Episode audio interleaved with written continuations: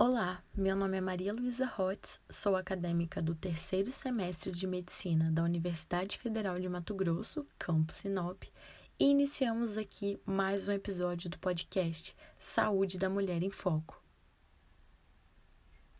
O tema de hoje será a prevenção da transmissão vertical de HIV, um tema muito importante em questão de saúde pública, já que a maioria das infecções de HIV na infância ocorrem por esse modo.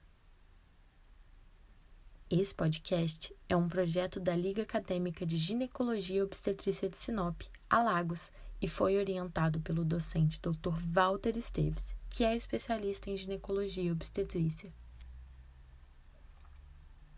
Inicialmente, vale relembrar que há diversas formas de transmissão de HIV, entre elas o sexo desprotegido, o compartilhamento de materiais perfurantes, como agulhas e seringas, transfusão de sangue contendo vírus e transmissão vertical, tema do nosso podcast.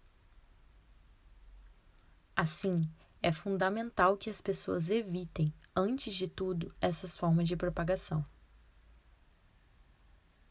Em relação à prevenção da transmissão vertical de HIV, existe a estratégia de planejamento reprodutivo, algo que se mostra fundamental para as pessoas vivendo com HIV que desejam engravidar.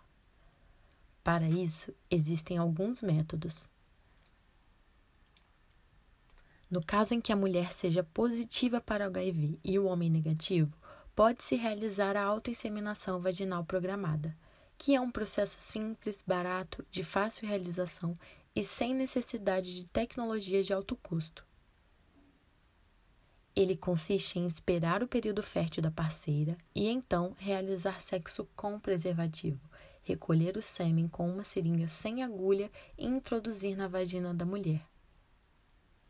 O processo pode ser repetido a cada dois dias durante o período fértil, até que ocorra a concepção. No caso em que o homem seja positivo para o HIV e a mulher seja negativa, é fundamental que ele esteja com uma boa adesão à terapia antirretroviral, com carga viral de HIV indetectável, documentada, pelo menos dos últimos seis meses e sem práticas sexuais de risco com outras parcerias. Assim, durante o período fértil da mulher, pode-se realizar a concepção natural planejada. A mulher também pode aderir à PrEP, profilaxia pré-exposição, que deve ser iniciada 20 dias antes do período fértil.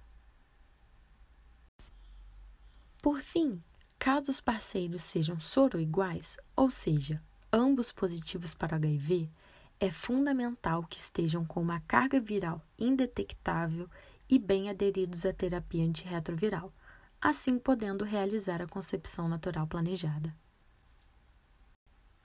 Seguindo então para a gestação em si, sempre devemos orientar a paciente sobre a importância da realização dos exames, pois o diagnóstico precoce é crucial para prescrever corretamente o plano terapêutico, e quanto mais rápido iniciar a terapia antirretroviral, maiores serão as chances de prevenção.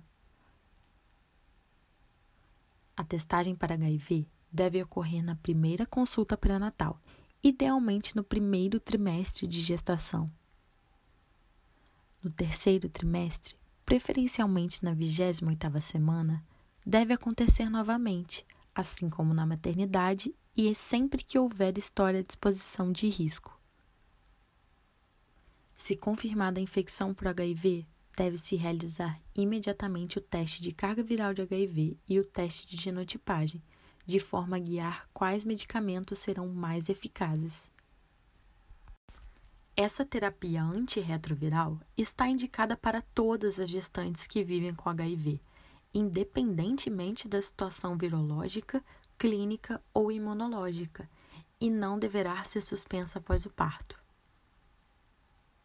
Poderá ser iniciada antes mesmo do resultado do teste de genotipagem e de carga viral de HIV, visando a um menor risco de transmissão vertical. Ademais, a segurança dos antirretrovirais é boa e as taxas de malformações congênitas nas crianças são semelhantes às encontradas na população geral, assegurando que se deve sim usar tais medicamentos durante a gravidez. Em relação ao parto, deve-se analisar a carga viral na gestante após 34 semanas para programar qual será a via. Gestantes com uma carga viral desconhecida ou detectável após 34 semanas devem realizar uma cesárea eletiva. Já em gestantes apresentando uma carga viral indetectável após 34 semanas, o parto pode seguir a indicação obstétrica, podendo ser um parto normal ou uma cesárea. Vale lembrar que analisar a carga viral antes de 34 semanas não dá segurança para a escolha de via de parto. Por fim, após o nascimento do bebê, deve-se ficar atento ao aleitamento. Sabe-se hoje que durante os seis primeiros meses de vida do bebê, o processo de amamentação é crucial para o desenvolvimento da criança. Como a transmissão do HIV pode acontecer nesse processo, é extremamente necessário que a pessoa vivendo com HIV não amamente. Assim, os bebês cujas mães vivem com HIV tem direito à fórmula láctea, que é distribuída no âmbito do Sistema Único de Saúde, o SUS. Gostou do nosso podcast?